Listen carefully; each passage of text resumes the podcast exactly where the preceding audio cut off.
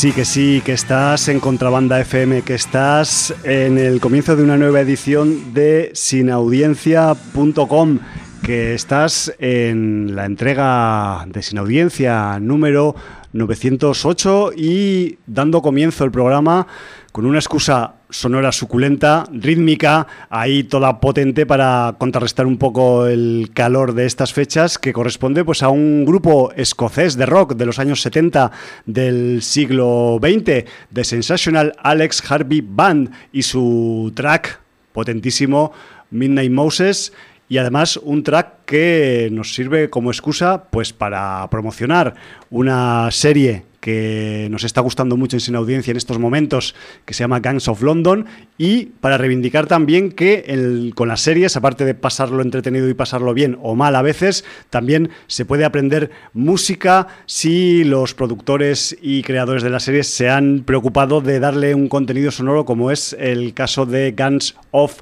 London. El que os habla es Javier Cajum en este comienzo de Sin Audiencia y en el otro lado del estudio 1 de Contrabanda FM tengo a mi compañero Jordi. Buenas tardes, Jordi. Muy buenas tardes. Ahí te veo todo potente de Sensational Alex Harvey Band. Yo es que voy descubriendo por ahí cuando escucho algo que me suena guapo en una serie, digo, me lo buscaré luego. Y después, pues mm, haciendo así un poco de mm, cuchicheos con internet, con los buscadores, pues acabas dando un poco con, con los temas y con, y con, con los grupos. Que sepáis que eh, quizás hoy hablaremos un poquito, aunque sea, de Guns of London, aunque ya hemos eh, dado algún, alguna, algún pequeño apunte sobre ella, pero es una serie que en esos potencialmente nueve capítulos, pues tiene tanto interés y tiene, tanto, tanta, tanta buena sustancia que, pues, que seguramente pues hablaremos más veces de ella, porque ya os adelanto que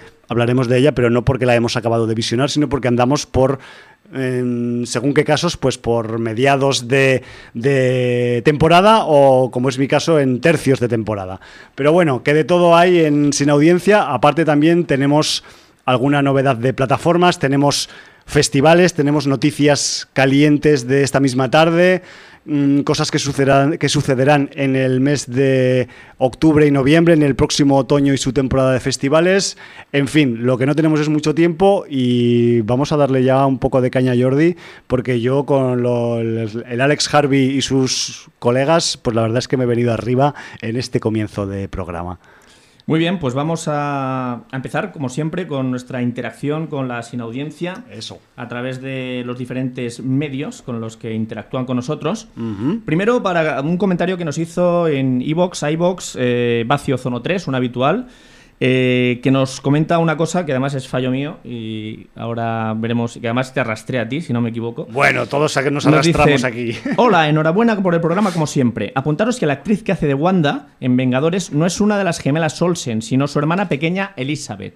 Toma, un abrazo. Vaya zasca. Y no, es que tiene toda la razón. Claro. Yo no sé por qué las gemelas eran Mary Kate y Ashley Olsen. Y yo no sé por qué Ashley se me convirtió en Elizabeth. Y sí, yo pensaba. Porque se asemeja un poco. Y yo pensaba que era una de las gemelas la que hacía de, uh -huh. de Wanda. Y no, no es así. Las gemelas nacieron, eh, por lo que tengo aquí a apunte de Wikipedia, sí. en el año 86. y Elizabeth Olsen, que además es la que se ha seguido dedicando. Más... Porque las otras fueron actrices. Y en un momento dado se metieron a diseñadores de moda, uh -huh. diseñadoras de moda, sí, y dejaron la, el tema eh, actoral. Sí, y la entonces, interpretación. En cambio, Elizabeth empezó como modelo y tal, y acabó pasando a ser actriz. Y ella es del 89, tres años más joven vale. que sus hermanas gemelas y es la que ahora continúa en el mundo de la actuación. Sí, todo se ha dicho que son todas ellas muy parecidas, por algo son hermanas. Sí, sí. De todas formas, eh, yo creo que las gemelas tuvieron una época de operarse mucho, ya. o me lo parece a mí. Se hicieron modificaciones. Sí, y vale. entonces eh, encuentro mucho más natural y guapa a Elizabeth que a las gemelas. Al actual intérprete de la familia. Sí.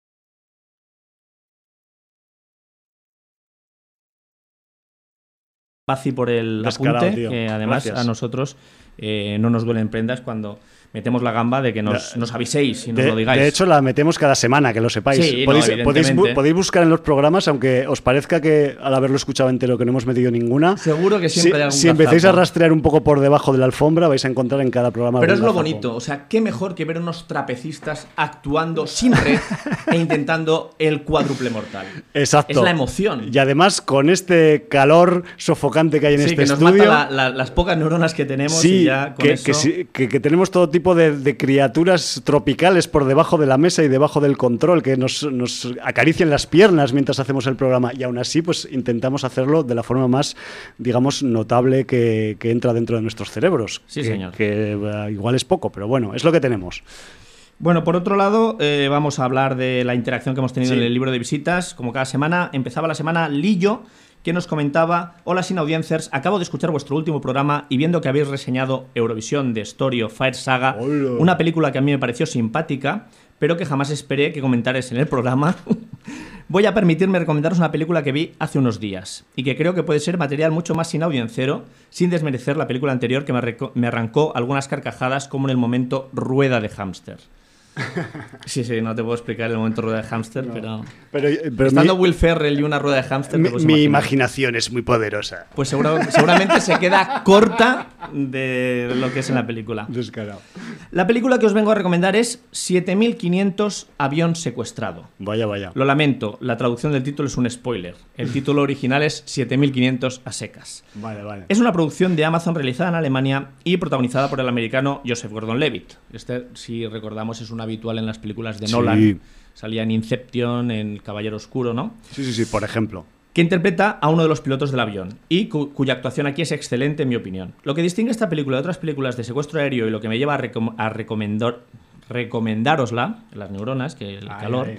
es que consigue transmitir un ambiente de realismo poco común en otras películas de esta temática, que suelen dar más peso a la acción y al heroísmo que alguno, de alguno de los pasajeros que al realismo, que aquí se nos muestra detalladamente y de principio a fin, con el protocolo de, de despegue desde el punto de vista de los pilotos.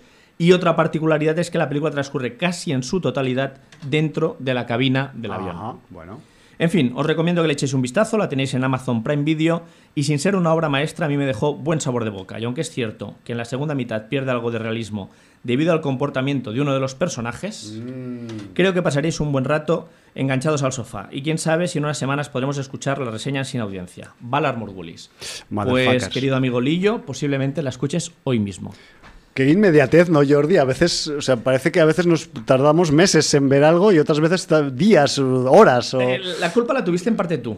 claro, porque, siempre si yo eh, tengo, soy responsable yo, hombre. Como comentamos por el WhatsApp aquello de cómo llevas Gansolada, pues Ya, ya, ya. tengo una semana muy complicada. Estoy jodido. 18 años de, de Distrito Sí. Apache, celebrarlo Sí, ayer- aquí. ayer tuvimos un Ayer poco de celebración aquí, en el que, que, por 91.4. cierto, no sé cuándo lo colgarás, pero la gente que sigue Rap y Hip Hop en el programa de Distrito Apache de Javi, que sepa que tienen la fiesta de celebración del 18 aniversario, que era en abril, pero se ha tenido que trasladar Sí, ahora, Un trimestre después, que lo colgarás en breve, ¿no? en, brevi- en brevísimo. Yo En espero que a lo largo del fin de semana, si, si las horas del día y la noche dan. me, me dan. Bueno, pues con este eh, calendario bastante atiborrado que tenía el pobre Javi, Sí, porque, dijo, porque además, lo- tú lo sabes, pero quizás la gente no lo sabe. Además, tuve la desfachatez de irme unas horitas a la ciudad de Vic a disfrutar de algunas películas de cine oriental. las nits de Cinema Oriental de Vic. Sí, señor. Bueno, pero, lo ibas a desvelar también en el programa porque va a caer Eh, algo sí, de contenido. Sí, pero, pues si os parecía poco, pues eso también. Sí. Entonces, claro, eh, yo veía que no me pillaba hasta el capítulo 5 de Guns of London. Ah, está Entonces jodido. digo, ¿qué hago? ¿Me meto aquí un par de capítulos de Guns of London o le hago caso a Lillo y me meto a ver 7500? Ujú. Pues cayó 7500. Bueno, bueno, o sea que la tenemos para La este tenemos programa también. Fresca y seguramente a. Bueno, me alegro de que te dé el tiempo a ti, Jordi. Al Bueno. menos alguien, alguien le da. No, me- no- no tuve ni el 18 aniversario de distrito ni tuve que irme a Vic, o sea Bueno, que bueno. entonces... Cobros el Gris que nos dice saludos sin audiencers, un poco de humor para este caluroso verano enmascarado. Sí, sí, sí. Ouija Shark, Ouija Shark, de este 2020 con esta disparatada sinopsis. Un grupo de adolescentes despiertan, despiertan de su letargo a un tiburón tras usar un tablero de Ouija. Yo me la compro. Para sobrevivir, deciden contactar con un experto en ocultismo que tratará de entrar en el reino onírico del tiburón espectral para terminar con él. Esta es la sinopsis. Eso quiere decir que los tiburones sueñan si tienen un mundo onírico. Bueno, no lo sé. Es espectacular. Yo tampoco pensaba que un tiburón, el espíritu de un tiburón, se pudiera llamar en un tablero de Ouija. Claro. Pensamos que eso es solo para los animales supuestamente racionales como los Homo sapiens. Eh, o sea, ¿eres Qué espíritu fuerte, de ¿eh? luz? No, soy un tiburón. Es un tiburón antiguo además, que no con Un los, megalodón, los ¿no? dientes del Pleistoceno. Bueno. Por data seria, me encantaron La Vieja Guardia y Blood Creek y me pareció soporífera y, a- y hasta hecha sin ganas la Domino de Brian De Palma. Bueno, pues no le falta razón un poco al Cobros. Sí, está un poquito ya por el cheque, ¿no? Bueno, y, que- Y lo que az- dejan hacer azar- también, Azares porque- de la sí. producción también, que bueno. Uriol, que nos dice hola a todos y todas, entro para agradecer a Jordi y al Hum la recomendación de What We Do in the Shadows, la Ole, serie. ole. Reconozco que el tema vampiresco no me atrae nada, pero esta serie es canela en rama. Las risas que me estoy echando no son pocas con Laszlo Nandor, Nadja, Colin Robinson y Guillermo, a.k.a. Gizmo. Solo por el capítulo de Concilio de los Vampiros ya vale la pena verla. Ver a unos cuantos actores conocidos haciendo un himself y entrando en el juego de la serie es una maravilla. Recordemos que esto es en la primera En temporada. la temporada 1, sí señor. Después, eh, siguiendo también vuestra recomendación, me vi Puñales por la espalda, que también está muy bien, es entretenida y Ana de Armas ya pueden afearla lo que quieran, que va a estar siempre igual de guapa. Eh, ben Affleck lo confirma.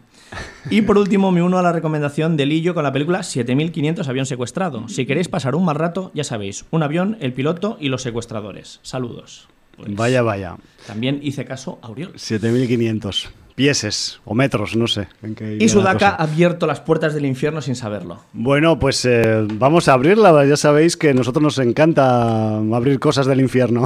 Nos dice saludos, felicitarlos por mantener el programa con esta escasez de estrenos y aprovechar para sugerir, si es posible, incluir algo más de clásicos de género, ya que seguramente a mí y a varios se nos escapan muchos por diferentes razones, contexto social, latitud, edad, etc. Segundo, recomendar un programa de Amazon que no sé si es un clásico, pero al menos sí es de tiempo atrás, que se llaman Historias para no dormir Hola. presentado por un desconocido para mí, Narciso Ibáñez Serrador. Y ciertamente me lo paso muy bien. El programa aparece fechado en 1966 Va por ahí. y según las historias tiene mucho de la dimensión desconocida o algo similar. Pregunta, ¿fue famoso en su tiempo? Qué grande Es- Sudaka. esta es la puerta del infierno que ha eres, eres muy grande, Sudaka.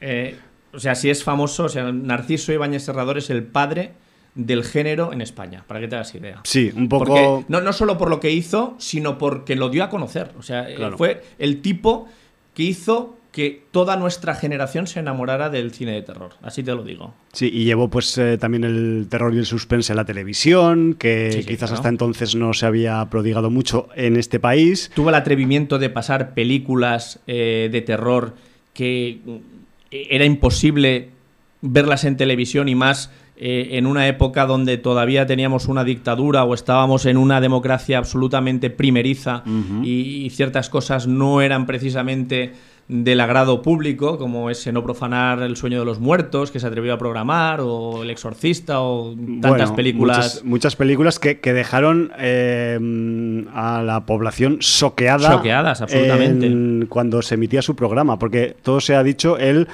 tuvo una carrera televisiva muy variada, no solo se dedicó a estas cosas. Lamentablemente, para mi gusto y para mi parecer, se bajó demasiado pronto de la parte del suspense y del terror. Bueno, hi- hizo- porque, tenía muy buenas mimbres el hombre. Claro, no, no solo esto ya lo- luego te lo explican también en el libro, Sí. pero él tuvo el programa de entretenimiento de más éxito de la televisión española durante muchísimos años, que era un programa concurso llamado 1, 2, 3, responda Sí. otra vez. Y, y claro, era una época en que habían dos canales de televisión que además estaban mm, auspiciados por el Estado, la 1 y la 2, Tal ta- cual. tan básico como esto. Y, y bueno, o sea, todo el mundo estaba esperando el fin de semana para eh, por la noche ver el 1, 2, 3 El fucking 1, 2, en 3. directo y fue un programa que aguantó años y años y años con cambios de presentador y tal, pero siempre con la dirección de Narciso Ibáñez Serrador detrás. Y entonces esto pues realmente hizo que a veces se apartara un poquito de- del género que, que era la otra vertiente y la que más nos gustaba a nosotros, ¿no? Sí, y luego también, supongo que también en el libro han comentado, pues, alguna de sus pocas películas que llegó a dirigir Sí, también, que sí, sí. también di- dirigió pocas, pero muy notables. Sí, ahora, se ahora lo dicho. veremos porque sí que lo han comentado. Ay, ay. Para finalizar, quería no recomendar El árbol de la vida de Terence Malick. Otro que no me la recomienda. Sí, sí. Vaya, vaya. Yo que le iba a ver ahora. No me aburrí, visualmente es atractiva, pero la historia, además de insulsa y pretenciosa, me pareció lo más gafapastista del mundo mundial y una decepción total para mí. Oh. Postdata. Dios mío, cuídame de mis amigos, que de los gafapastas ya me cuido yo. pues muchas gracias, Sudaka. Muy grande. Uriol rápidamente ha contestado y dice, Narciso Ibáñez Serrador fue un gran director de cine español que hizo películas como ¿Quién puede matar a un niño? e Historias para no dormir. Fue todo un clásico en España. Y la residencia también. Sí, pero él, él destacaba esto. Además de dirigir un 2-3, programa estrella de la televisión española en los 80. Si te ha gustado Historias para no dormir, repásate su filmografía. Seguramente te gustarán sus películas. Saludos. Y luego, claro, ha abierto la puerta de- del infierno con Hallenbeck. Hombre, este no, a este no le gusta el chicho ni nada, ni le gustaba. ni- Dice, tanto que decir y tan poco tiempo. Amigo Sudaca, hablar de don Narciso Ibáñez Serrador obliga primero a ponerme de pie y simplemente añadir que es lo más grande que ha dado la televisión esta piel de toro en sus más de 60 años de historia católica. Joder, qué Pero ade- solemne. Pero además con diferencia abismal de cualquiera de los muchos y realmente buenos que también ha habido en dicho tiempo. Además con el plus de que encima es el director de dos películas de terror absolutamente imprescindibles. Si hubiera trabajado en los Estados Unidos en vez de en España o en Argentina, ahora habría canales de televisión, programas, premios, etcétera, con su nombre por todos lados. Pero aquí somos como somos y las nuevas generaciones no saben lo que este genio fue capaz de hacer. Podría extenderme más, pero prefiero dejar este enlace a un programa que se hizo recientemente sobre su obra. Pocas veces y sobre todo últimamente he llorado tanto viéndolo. Nada más que añadir. Y deja Un un, link, un enlace a el programa sobre la vida. Yo creo que es la mejor información que va a tener Sudaca sobre quién fue Narciso Ibáñez Serrador y lo que representó en la historia de la televisión en este país. Sí, señor. De toda la lista de recientes obituarios, lógicamente no puedo evitar recordar Buah. que sobre John Saxon, que, que tenemos dos obituarios esta semana Sí, sí, sí, gordos, John Saxon escribí hace poco más de tres años en este libro un resumen y selección de películas imprescindibles de lo que fue un clásico sin audiencero con todas las de la ley. Podéis buscar en el libro de visitas por Saxon y llegaréis a, dicho mensaje. Pues yo creo que mm, lo ha dicho, lo ha especificado perfectamente. Ponéis Saxon en el libro de visitas y veréis el, el hilo que hizo Hallenbeck sobre, sobre las películas favoritas de John Saxon. Repaso rápido las cosas que he ido viendo. Lo que hacemos en las sombras. Voy por la mitad de la primera temporada y reconozco que me tiene enamorado. Pero yo de momento me quedo con Colin Robinson. Yo sabía yo que le iba a... Pero él se siente identificado también, quizás por la condición laboral de Sí, Colin es Robinson. más que posible. Sí. Desaparecido en Venice Beach. Intento What the fuck? de hacer películas. Intento de hacer películas al estilo Guy Ritchie, pero solo intento. Poco o nada más que añadir. Mi primo depilan- dilapidando el ya escaso crédito que tiene. Y no voy a hablar de una que hizo el año pasado y que también he visto, pero esa ya es de vergüenza ajena y no merece ni mi rechazo. Supongo que eso es porque Desaparecido en Venice Beach está protagonizada, Eso te iba a decir, ¿quién es el protagonista? pues te puedes imaginar quién es. Vale, pero quizás todo el mundo no lo sabe. Todos los que están ahí fuera, quiero decir. El, el que inter- interpretó al señor Hallenbeck. Vale. Es el alter, el alter ego de Hallenbeck en la vida real, que es eh, Bruce Willis, ¿no? Sí, señor. Vale, vale. Eh, Revolver, justamente una de las que tenía pendientes de Guy Ritchie. También las bases de- tiene las bases de su cine, pero entre la peluca de Statham y cierto tufo psicológico hacen que no sea tan redonda como otras. Bosk, como la editorial. Vale, vale. Serie de televisión policíaca, ni más ni menos. Es más que correcta, buenos actores, buenas tramas, muy recomendable y yo ya voy por la cuarta temporada y sumando. De unido. Eh, es B-O-S-C-H. Últimos clásicos que quería revisar y todavía no había visto. Y me ha sorprendido porque hay alguno de los clásicos que me llama mucho la atención que no hubiera visto todavía Hallenbeck con la dilatada trayectoria de Sí. visionados que tiene. Menudo. MASH, Deliverance, Luna Nueva, French Connection, ¡Hola! Star Trek 6 y Reservoir Dogs. Madre mía. Pues casi es la mejor película de Tarantino Claro, de o la sea, historia. Eh, Pero Deliverance, French, o sea, Deliverance, John Burman, si no me Sí, sí, equivoco, French Connection, Friedkin William y Reservoir Friedkin. Dogs Tarantino. O sea, es que estamos hablando posiblemente de tres directores con tres de sus mejores obras. Mm, O muy cerca de su, de su De sus cumbre mejores, más de alta. sus sí, mejores. He hecho un plural para no sacar Sí, luego sí, otras porque- obras ma- maestras que también Porque luego hay factores subjetivos Está también. correcto. Pero bueno, pues ya Pues ha qué- enmendado la plana, Pues ¿no? qué gusto habrá tenido este hombre estos días. porque, eh. porque, mm, de Yo solo de oírlo ya me- verte me ahora da un gusto. Deliverance y descubrirla o verte un Reservoir Dogs y descubrirla ahora, hostia, pues es un, un gustazo. Sí, sí, sí. Muy buenas vacaciones a todos y todas. Tranquilos, ya me quedo yo vigilando. Es decir, estamos jodidos. Pues bueno, pues esto es un poco lo que ha dado la interacción con. Ya habéis visto que a pesar de, que estamos aquí con la canícula y con las vacaciones, pues siguen sin audienceros ahí al pie del cañón. Hay actividad. Quizás también la gente tiene tiempo de ver más material, porque como este año es un poco loco y un poco extraño, y igual todo el mundo pues no hace tantos movimientos, tantos viajes y tal, pues dices, bueno, mm, ¿qué voy a hacer? Voy a Habrá ver, que pasar el tiempo de alguna Voy manera. a ver alguna peli o alguna serie buena o no, o mala, da igual, pero hay que ver. Ahí, hay que No, no tienen un calendario tan apretado como el tuyo, pero No, casi. no. Bueno, esto, esto va a picos, pero bueno, espero que en agosto se me relaje, aunque yo ya no conozco el relajo desde hace muchos años. Desde, Eh, desde que vine a vivir a Barcelona, el relajo se acabó en mi vida. Así te lo digo. Deberíamos hacer un repaso Sí. de las trayectorias de John Saxon y de. Olivia de Havilland, porque son los que nos han dejado esta En estos semana. últimos días, sí. Eh, además, a Olivia la felicitábamos hace no mucho, hace Sí. escasamente un mes, por su 104 aniversario. Ya ves. Y mm, pues la última actriz que representaba ese Hollywood dorado, pues con 104 años nos, nos dejó esta semana. Y John Saxon, pues qué decir de él, pues un, un clásico, mm, mayoritariamente en papeles secundarios, pero un que, fiera, tío. O sea, que estaba ahí en todas las producciones setenteras y ochenteras. A mí se me ponen los pelos de punta cuando veo sus créditos en IMDB como actor 198, o sea, dices, vale, John Saxon no es excesivamente conocido, a poco que hayas ido al videoclub unas cuantas veces o hayas mm, mamado algunas películas de más de la media del resto de los mortales, te habrás cruzado con la cara de este hombre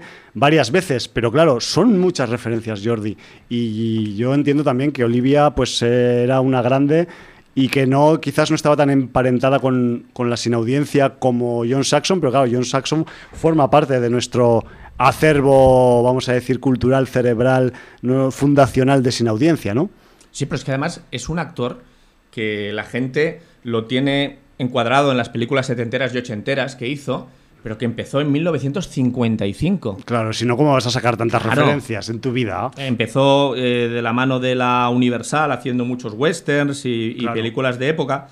Y, y a partir de ahí, pues ya pasó a hacer eh, películas más conocidas por nosotros, como Joe Kid, Enter the Dragon, Black Christmas, Sí, señor. Por ejemplo- Que la comentamos no hace mucho por aquí también. Ténebre con Dario Argento, Sí, señor. Pesadilla en Elm Street, salía otra vez en Pesadilla en Elm Street 3 de Dream Warriors.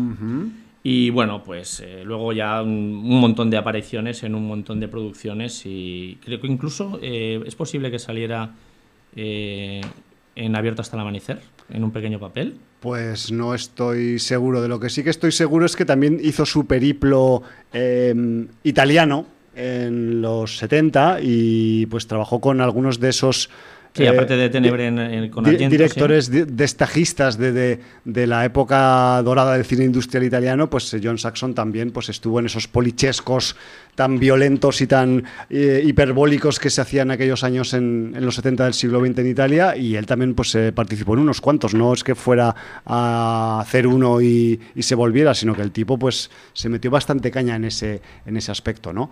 Y, y además pues eso también quizás nosotros le, le conoceremos pues por sus intervenciones en las pelis o en las franquicias clásicas de terror que acabas de nombrar, pero realmente, o sea, es que tiene un, un currículum que se te, eso, te, va- te, te vas para atrás, te vas para atrás porque luego él también, también hizo su, su época también un poco televisiva después de volver de Italia, estuvo en Dinastía, estuvo en la, en la original serie de televisión de Fantasy Island, por ejemplo.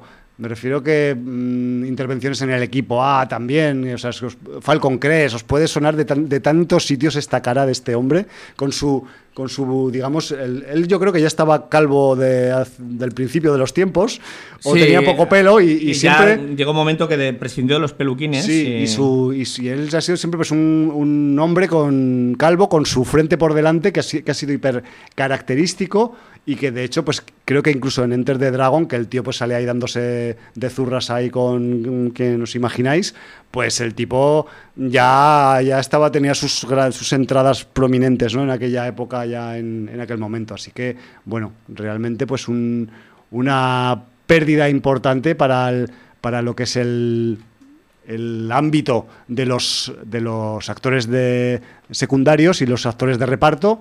Y, joder, que, a ver quién es el guapo que le hace un especial a este hombre, a ver por dónde empezarías a meterle mano.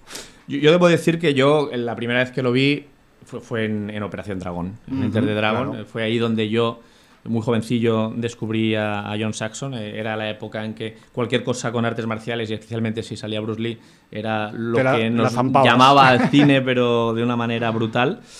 Y, bueno, pues eh, a partir de aquí, pues eh, sí, Playa Sangrienta, Pesadilla en el Street, un montón de secundarios, lo que dices tú, producciones italianas, polichescos.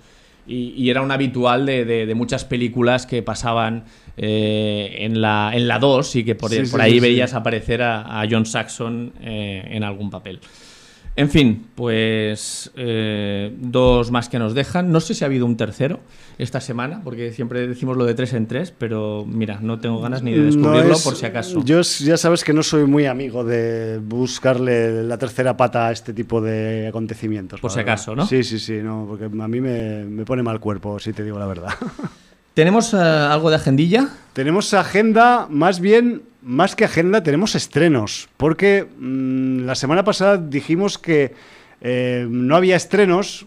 Y quizás... Pero no había estrenos aquí, claro, estábamos digamos, los cines confinados, que por cierto ha salido en la noticia. Sí, a eso, a eso voy a ir, Jordi. La, cosa es que nosotros eh, la semana pasada sufrimos en directo un ataque de lo que se podría denominar un síndrome que es el barcelonacentrismo, y como no había estrenos aquí, pues dijimos que no había estrenos, pero sí que había estrenos en otros sitios que no eran Barcelona o Cataluña, ¿no?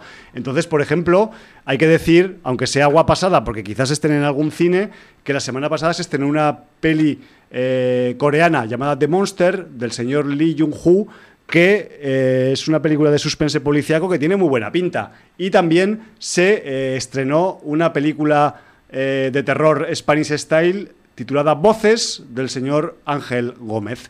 Y además, esta semana, en los sitios donde se puede ver cine, que no sabemos si será en Cataluña o no, por lo que os contaré después de esta pequeña nota de estrenos, se reestrena La caza de Hunt del Craig Zobel, que estuvo unas poquitas semanas en cartelera a principio de año y su distribuidora en España pues ha decidido ponerla otra vez en funcionamiento en cartelera y que sepáis que en el caso de que no tengáis nociones de, de Hunt, pues podéis eh, echarle una escucha a nuestra entrega sin audiencia 893 en la época dura del confinamiento y ahí pues explicábamos un poco qué es lo que tenía dentro de sí esta película tan interesante titulada The Hunt de la, de la casa Blumhouse, ¿no? Sí, eh, hicimos doblete Blumhouse con The Hunt y The Invisible Man, si no recuerdo mal. Y asociado pues a este comentario de estrenos, que sí que sigue habiendo, aunque en Barcelona no los hayamos tenido, es que esta misma tarde ha salido una noticia de última hora, máxima actualidad,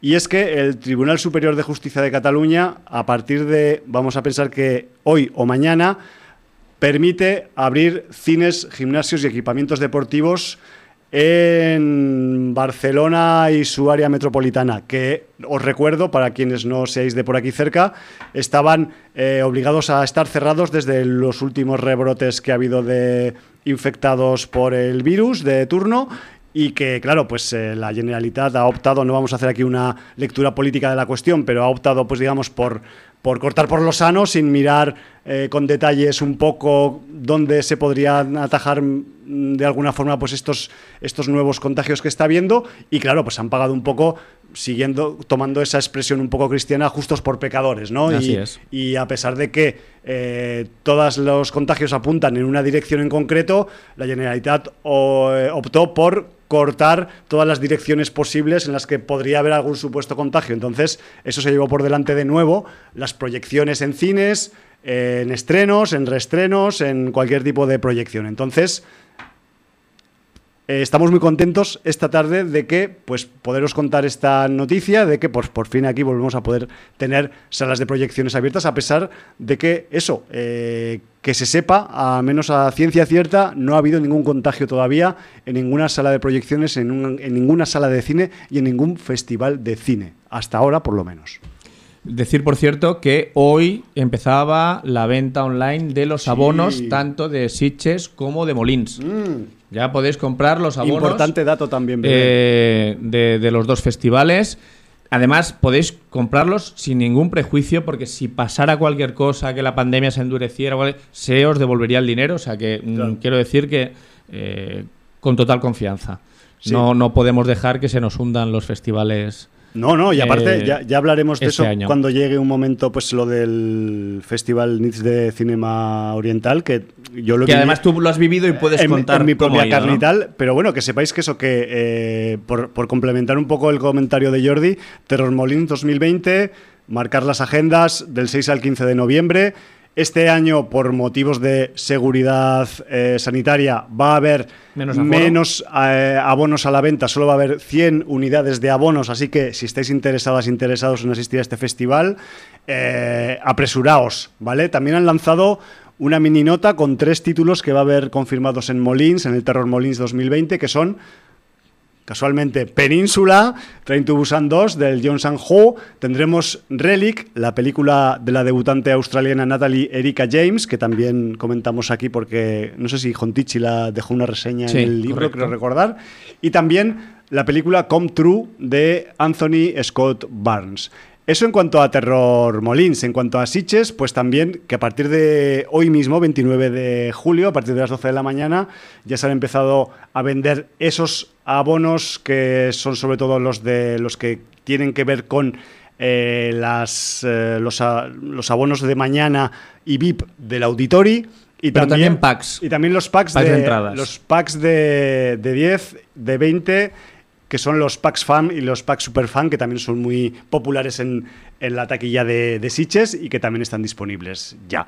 Eso en cuanto a mm, actualidad un poco eh, festivalera, porque realmente, pues, mm, vamos a decir, em, no es lo mismo eh, que un festival pues pueda, mm, digamos, estar a merced de la actualidad sanitaria, que también estamos, está claro que tenemos que estar atentos y tenemos que estar un poco a la que salta y, y- estar preparados para cualquier, digamos, eventualidad. Pero tanto Molins como Sitges, en el caso que nos ocupa de estos dos eventos, pues están en la provincia de Barcelona, pero tampoco están pegados a Barcelona. Y eso quizás pueda conferirles una. eh, unas normas sanitarias quizás pues un poco más relajadas de lo que mm, puedan estar aplicando en ese momento en la metrópoli central. Todo se ha dicho, ¿no? Que me refiero que dentro de lo que cabe, ese pequeño desplazamiento geográfico pues puede mm, salvaguardar en cierta manera un poco la, la posibilidad de que los festivales se acaben celebrando. Así que, joder, apoyarlos. Si os parece bien, claro. Yo qué sé.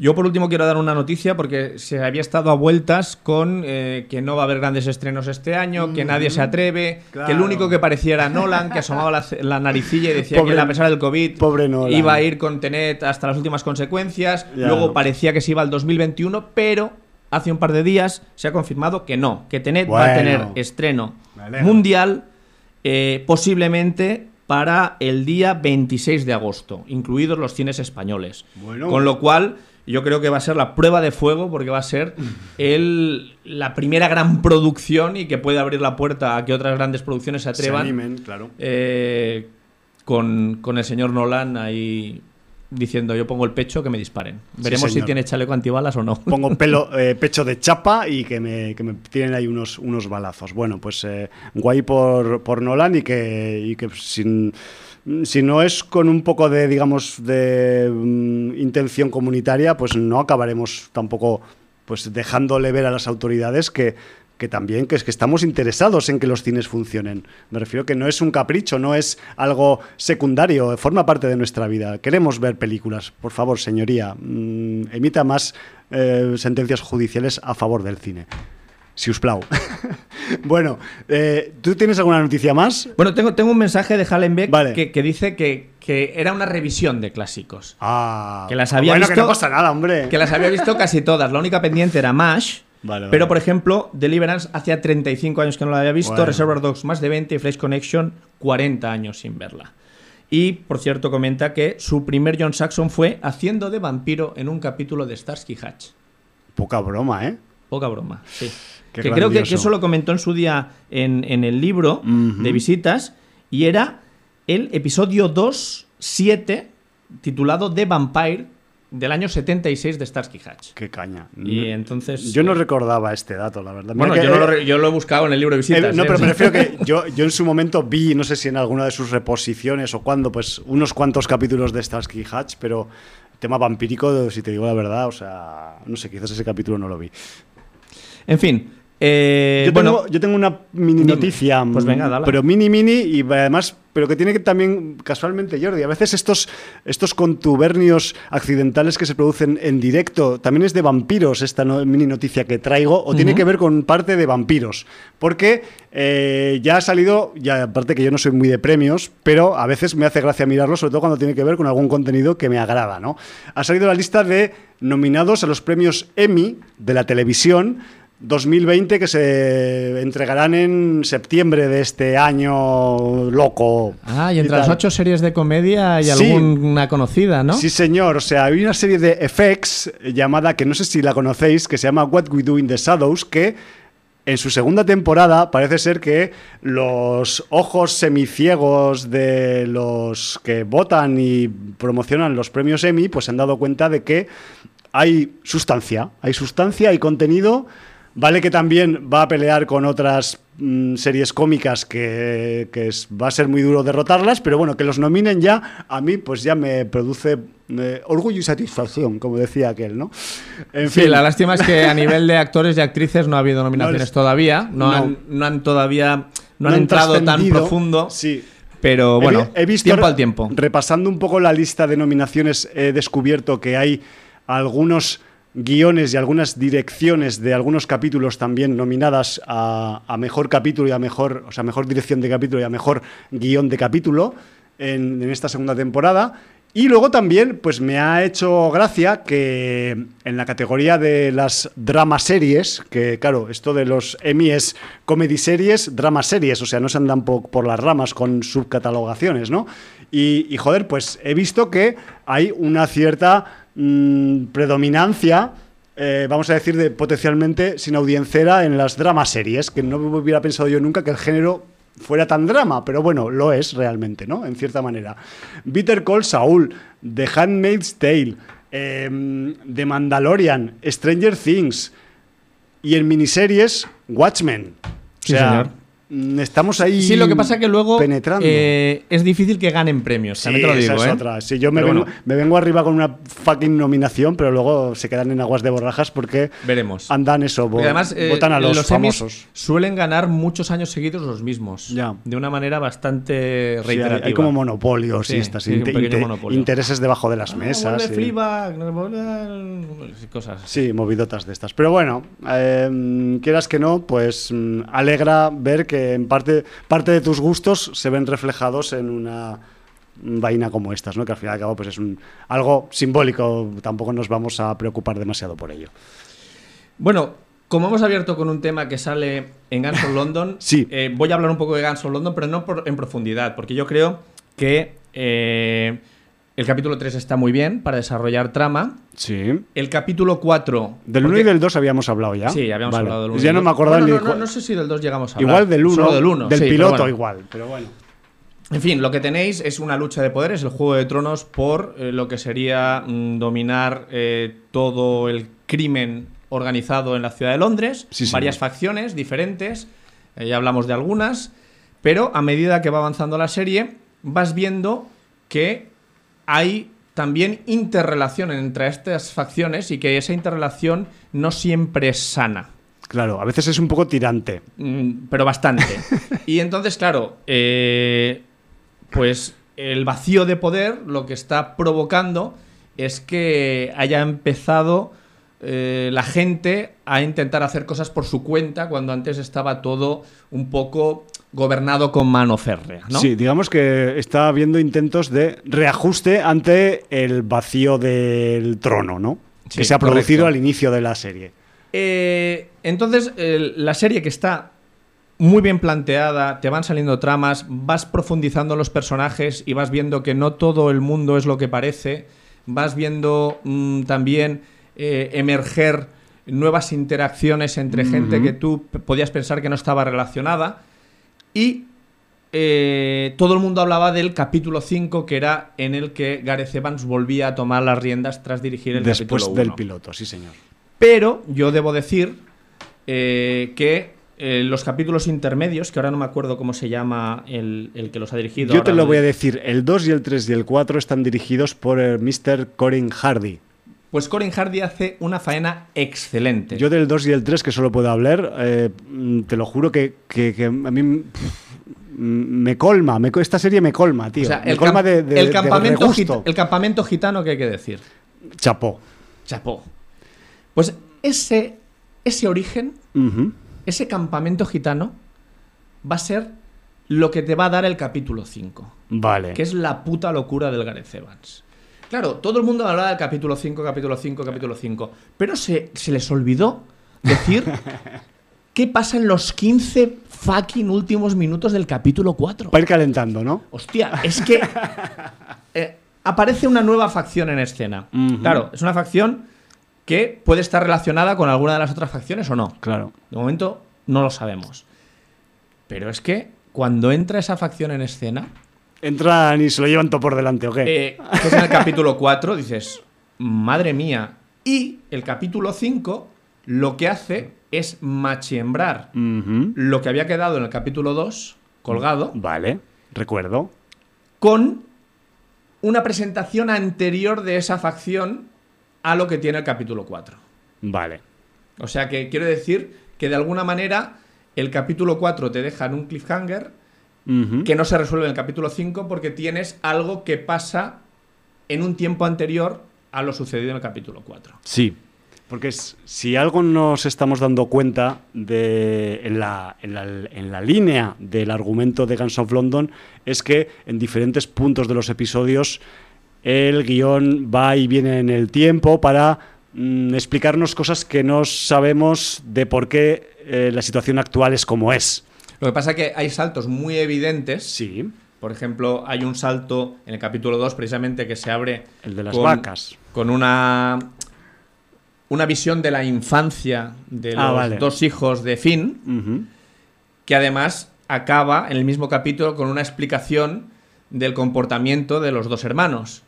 Me parece brutal. Me, sea, parece, me parece brutal. Es un análisis temporal que se cierra Sí. y, y- y de alguna manera, pues, eh, sienta los cimientos de una serie que para mucha gente puede resultar incómoda. Pues mira, mm, yo no sé si resultará incómoda, pero a mí mm, me está sabiendo a gloria y lo digo con, Pero- pero- con pero- todas las de la ley. En- ¿Entiendes que la situación en la que se pone a dos niños más que adolescentes Sí. en el principio del capítulo 2 Pero vamos a ver. eh, No, no, pero, pero ¿tú, tú entiendes que eso haya gente que le pueda parecer muy duro. Pues sí, entiendo, claro, por supuesto, porque ya, o sea, soy consciente de que vivimos en un, en un siglo XXI pielfinista en el que cualquier, eh, digamos, eh, sensibilidad se puede ver mm, cercenada o, mancillada por cualquier tipo de, mm, vamos a decir, producto de ficción. Esto es un producto de ficción y, evidentemente, pues Guns of London brilla por su dureza, por su contundencia brilla también por un sólido y coral reparto actoral, pero sí que es verdad que eh, la violencia extrema en esta serie, ah, estamos hablando de la mafia británica, señores, señoras, o sea, y es la capital del mundo, nos pese más, nos pese menos. eh, puede que sea menos capital del mundo que en el siglo XIX, pero sigue siendo un poco capital del mundo, al menos en algunos aspectos. Y eso se ve reflejado en la serie con las diferentes facciones, con los diferentes negocios internacionales de cada facción.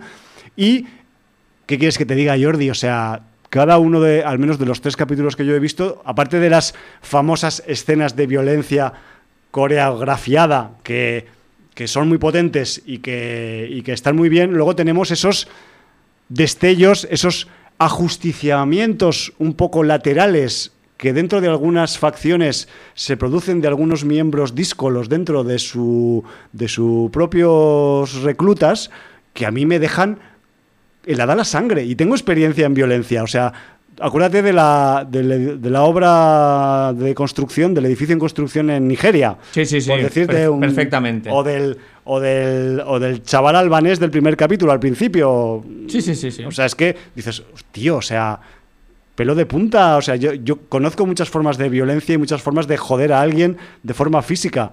Pero es que aquí, colega, te dan un baño. Y, sí, así es. y, joder. Y eso, y eso que todavía no has visto el capítulo 4 Claro, y 5. y aparte, o sea, y vosotros diréis, joder, Hum, o sea, eres un poco, yo qué sé, masoquista, te gusta. No, pero es que está tan bien contado, tan bien eh, justificado en la acción, tan bien, tan seriamente interpretado y tan bien respaldado por el guion, que es que dices, chapó, tío, o sea, me gusta esta serie. No es que no estoy vendiendo nada. Yo, No yo, yo la verdad es que creo que. Yo lo veo muy claro, va a ser la serie del año. Al Tiene- menos, tiene- al menos para, para mí. Tiene muchos números. Yo el año pasado mm, era el tema de Chernobyl, en dura competencia con The Voice, pero Sí. estaba ahí y este año para mí Guns London es que se lo va a comer todo, porque a mí me está fascinando, me parece una serie brutal en todos los sentidos. Y, y además hay un personaje que está creciendo mucho con la serie, que lo vas a ver, Sí. que es el personaje interpretado por eh, Michelle Fairley, por nuestra querida Kathleen Stark, Es que... que, que al principio parecía una comparsa Sí, y a medida que van pasando los capítulos, cuidado. Vamos a decir que, Ojo, cuidado. aunque es un pequeño spoiler, es la esposa del difunto Sí, señor. que inicia la trama del, Y, del y la madre del protagonista. Exacto, del, del supuesto heredero de la organización, lo cual no está todo del todo claro porque ahí está un poco la injundia del, del argumento, ¿no? Eh, yo, si te digo la verdad, Jordi, va a parecer aquí que estamos aquí, pues eso, echándole flores a Guns of London, todo es, todo es bonito, todo es precioso para los inaudiencias en Guns of London. Yo tengo una, una pequeña disonancia con, con la serie y es con un determinado personaje que yo entiendo que tiene un trato especial en el argumento porque su condición lo merece. Es el personaje de, voy a decir el nombre de Elliot, para que quien haya visto la serie sepa de quién hablo. Y joder, o sea, mm, tengo mis reticencias al respecto de este personaje porque al menos en los tres capítulos que yo he visto, digamos que, el, guionista o los guionistas protegen a este personaje y lo blindan ante cualquier tipo de situación. Yo entiendo que es una, un personaje importante para la trama, porque desarrolla una parte de la trama que, que está, que está por ver dónde acabará también y que, y que le da un poco más de verosimilitud a, a este, a esta función de, de ficción. Pero claro, cuando digo que los guionistas lo están eh, poniendo en algodoncitos es que mm, pues al hombre, lo, a su personaje, a Elliot, lo ponen en situaciones muy extremas, muy tremebundas, muy de desventaja física en algunos momentos Pero y- dale un dardo, ¿eh? y por ahora está saliendo a flote en todas ellas. Sí, dale un dardo. da- o si le das dos ya no te digo nada. Hace De todas una formas, masacre. te digo, si te ha parecido eso, Sí. eh, no voy a decir que hay un Deus Ex Máquina, pero Ya. casi casi el final del capítulo cuarto vas a flipar. Es que... O sea, al final ah, del capítulo cuarto vas a decir, joder, Elliot. O sea, no tienes un ángel de la guarda. Tienes una el legión. puto cielo que te está protegiendo con Gabriel a la cabeza. A ver, yo entiendo que esto tiene una supuesta, digamos, justificación dentro del organigrama del argumento. Pero claro, comparado con cómo lo pasan otros personajes, dices, joder, este está tocado con la varita mágica. Vale que también tiene su gracia que a pesar de que le venga un huracán, una tempestad, una, una yo qué sé, una manada de news, él sobrevive, ¿no?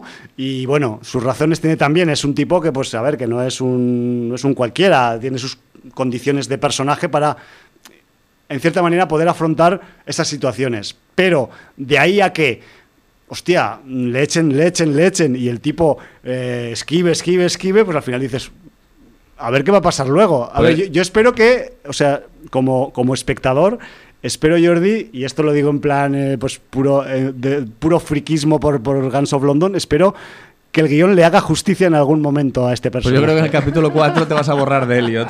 vas a decir, madre mía, madre mía. En fin, Pero bueno, dejamos. si se pasa bien- Eh, Espero tu comentario sobre el capítulo 4. También del 5, ¿eh? porque en el 5 hay un personaje que es que no quiero hacerte spoiler. No, no, no. Bueno, si los tienes que hacer, hazlos porque me lo merezco. te lo puedes imaginar mm, después del tema del campamento gitano, pues quién anda por ahí todavía. ese todavía es lo que te puede dar idea del capítulo 5. Y, se convierte en el protagonista absoluto. Y Gareth Evans en la dirección coge y dice: ¿Os acordáis de The Raid? Pues vais a flipar, pues chatos. Pues quienes no sepáis qué, qué era, pues ahora os vais a enterar, ¿no? Bueno, bueno, me alegro, me alegro pues por Gareth y por toda la serie porque, joder, o sea, realmente nos está dando eh, pues muchos minutos de satisfacción, lo cual es difícil de encontrar a pesar de la amplia oferta que hay de, series y, estos rollos. Pero claro, yo es que también quería comentarlo en la antena. A mí esta, esta serie, o sea, su visionado me produce... O sea, yo no soy ansioso ni nada por el estilo, soy un tío, quiero pensar que bastante tranquilo para tomarme las cosas de forma tranquila, incluso en situaciones mm, adversas o chungas. Pero es que la serie saca la poca ansiedad que hay dentro de mí. Yo cuando estoy viendo un puto capítulo de Guns of London, estoy ahí, estoy ansioso, estoy tenso, estoy o sea, me deja, mm, puede conmigo, se, me lleva por delante la serie, tío. Sí, no, no, no, y, es que es así. Sí, no sé. Y eso, quiere decir que, algo están haciendo bien ahí. Yo, como he transitado tus próximos dos caminitos, ya te digo que si te daba ansiedad te va a dar más. y además, y, a mí ya solo me quedan cuatro y los voy a disfrutar pues, solo, te, solo te quedan cuatro. A mí también, si te voy a decir la verdad, Jordi, o sea, con un, con un pequeño tesoro entre las manos como es esta serie, que ya, que ya sabemos que es un tesoro, que, es difícil que, que, esto se tuerza de aquí en adelante porque hay un rigor y hay una, un, un, armazón sólido, pues también prefiero no comérmelos todos de golpe porque me produce tantas chiribitas y tanta efervescencia, aparte de la ansiedad, que, es como decir, hostia, tengo un chocolate negro de Suiza del 90% de cacao, no me lo voy a comer la tableta entera, me la voy comiendo poquito a poquito, ¿no? Pues a mí me pasa un poco con esta serie igual. Y además, todo se ha dicho, a ti y a mí nos quedan los capítulos 6, 7 y 8 que están dirigidos por el francés Xavier Gens, que ya veremos a ver cómo pilla el el relevo. El relevo y la maniobra de la serie. Pero bueno, ya conocéis a Xavier Gens de Frontiers y de alguna otra película más que, bueno, que es un tipo que, también se las trae con la violencia extrema y, bueno, pues en un ambiente gangsteril de pugna de poder como es este, pues, pues vete tú a saber qué acabaremos viendo, pero eh, sea como sea, lo acabaremos comentando por aquí en antena, pues cuando llegue el momento. Muy bien, pues ¿qué hacemos? ¿Nos elevamos a 10.000 pies de altura? ¿O prefieres pasarte por la ciudad de Vic? Pues yo me paso por Vic rápido, seré rápido además, porque, pues porque así te dejo a ti tiempo para hablar con un poco de, vuelos mm, ahí aéreos europeos. Y joder, pues que yo estuve pues este sábado y este domingo pasados pues visitando la, la bonita y preciosa y paseable eh, ciudad eh, de Vic, aquí en Cataluña. Y bueno, pues no porque me gustara la ciudad, que, es bien guapa, sino porque se celebraba pues, la edición 17 del, Festival de, de Nice de Cinema Oriental de, de Vic. Y bueno, pues pude ver algunos títulos. Creo que en total pues acabé viendo cinco películas en un día aproximadamente y medio, que no está nada mal. Y casualmente, pues estuve viendo la película que al final se alzó con el premio del jurado, el premio del público y el premio de la crítica. Y dije, joder, pues mm, aunque sea esa, la voy a comentar, las otras ya veré cuando las voy soltando, porque también es mucho material para soltar de golpe aquí en Sin Audiencia. Pero eh, he de decir que la película china Ship Without a Shepherd con su título internacional, que tiene un corte un, ciertamente moralista y que tiene poco que ver con el título en mandarín original, que es Bu Sha, cuyo director es eh, San Qua, pues eh, tenemos una película que mm, pues ha sorprendido a todo el mundo, que ha ido al festival. Es una película de 2019, ha hecho muy buena taquilla en su país de origen. De hecho, eh, he estado leyendo antes que igual pues en cuanto a taquillaje, eh, después de su estreno, pues eh, incluso superó a Ip Man 4, que también cerró el festival de, de Vic este, este pasado fin de semana. Y bueno, y en, y en Ship Without a Shepherd eh, lo que tenemos pues es un ejercicio de suspense de libro. Vamos a decir que el señor Sanqua, vamos a decir que así en plan mm, coloquial, pues se ha hecho un Hitchcock con todas las letras y con toda la intención.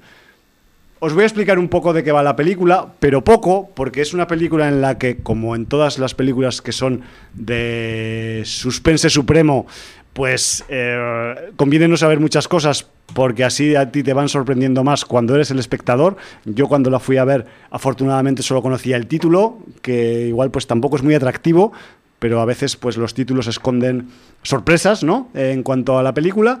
Y aquí pues tenemos una como inicio de la historia, pues tenemos eh, a los protagonistas de la historia como a una familia china que vive emigrada en Tailandia, eh, pues en, Asia, pues igual que en Europa hay movilidad geográfica, pues en allí también, también es muy habitual y pues eh, una familia de padre, madre y dos, y dos hijas que viven pues del negocio del padre, que es que tiene una pequeña tienda de informática y de redes eh, de internet que hace servicios a empresas y tal, y pues mm, no son ricos ni, ni de clase media, pero se defienden y, tienen sus cositas y tal, y viven más o menos bien.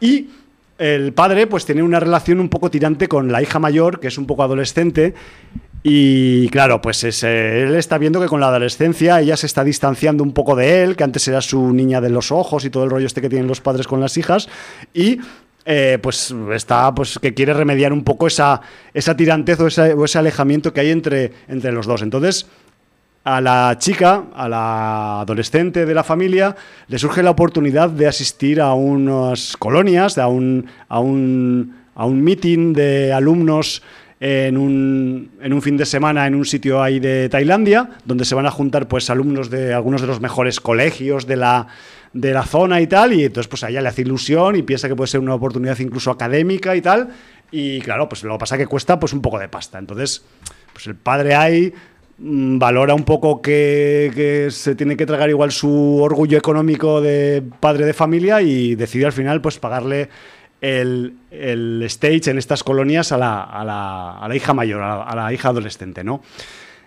Una vez en, el, en, este, en estas colonias, pues la chica va a conocer mucha gente, pero también va a conocer a ciertas personas indeseables y al final ella acaba siendo víctima de un episodio de violencia sexual. Este episodio, una vez la chica vuelve después del fin de semana a casa y, intenta volver a la normalidad y tal, pues va a provocar una serie de acontecimientos en cascada un tanto imprevistos que van a poner la vida de la familia y su estado de, digamos, de cotidianidad en jaque. Y hasta aquí puedo contar porque ya os he contado demasiado. ¿Vale? A partir de esta premisa, que esto que os estoy contando son los primeros 10 minutos de la película o así, no es mucho más, a pesar de lo que me he enrollado yo con el rollo del padre y la hija, a veces me enrollo, es lo que tiene la radio y el verbo y el micrófono. ¿Y tú? Y yo mismo, porque el, principal responsable soy yo y solo yo. Pues a partir de aquí tenemos pues un, ejercicio, repito, de, suspense de los de manual del libro de Alfred Hitchcock. Eh, vamos a tener Em, os recuerdo, es una situación de una familia china que vive en Tailandia. Tailandia tiene pues también una cierta fama negativa en cuanto a sus fuerzas policiales, en cuanto a sus eh, cúpulas políticas y tal. Y eh, pues vamos a tener dentro de esta, de esta trama de Sep Without a eh, pues un cruce de vamos a decir, de mimbres, de, de, motivos de guion entre los que se encuentra pues, la corrupción policial, la corrupción política, un poco también el tema de la inmigración en Tailandia, vamos a tener también otro brazo importante que es los homenajes al cine dentro del cine, porque mm, el padre de familia que se va a ver en esta situación que le ha ocurrido a su hija y va a tener que tomar cartas en el asunto, pues es un no es un cinéfilo, es un cinéfago y además mm, con todas las letras y si escuchara sin audiencia sería un sin audiencia de, pro porque en alguna de las escenas eh, debe un poco eh, demostrar sus conocimientos cinéfagos, no cinéfilos, y el tío, o sea, va sobrado, va sobrado. Me refiero que en el guion se han preocupado un poco de tocar la fibra a algunos clásicos del suspense también, algunos clásicos incluso de mm, películas carcelarias. Como anécdota diré que en casa de esta familia china, pues eh, tienen colgado en el salón un cartel de la película Cadena Perpetua. Y diréis, pues, pues vaya cinéfilos, ¿no? Pero es que la gracia es que el cartel está en español pone cadena perpetua. Te os lo prometo que sale dos veces en dos escenas distintas y flipaba de porque la primera vez que la vi dije, no, será que me ha parecido a mí que ha pasado la cámara así, pero no, luego vuelvo a ver otra escena en el salón de la casa y sale ahí pues eso, el, Tim Robbins y el, y el, Dios Negro, ahí pues eh, juntos en el cartelico y debajo pone cadena perpetua, ¿no? Y digo, joder, pues vaya tela. En fin, que, que tiene muchos detalles a nivel, digamos, cinéfilo y cinéfago y eh, hay que decir también que eh, esta película mm, ya fue un éxito en 2013 y diréis, pues si se ha hecho en 2019, porque es un remake, es un remake de una película india con, la misma temática tal cual y que, en su momento pues se, llamó eh, que fue dirigida por el señor eh, director indio Jitru Joseph y, que además pues es una, es una película que, que pues, que se ha adaptado igual un poco a la idiosincrasia más de la parte china de Asia, pero que me refiero que no está tan lejos ni en tiempo ni en geografía el título original. Pero bueno, como se ve que en India la original pues eh, tuvo mucho éxito, pues mm, han decidido adaptarla y la adaptación, yo no sé, yo no he visto la peli india, pero esta es impecable, porque si a una película de suspense que además es enrevesada, que es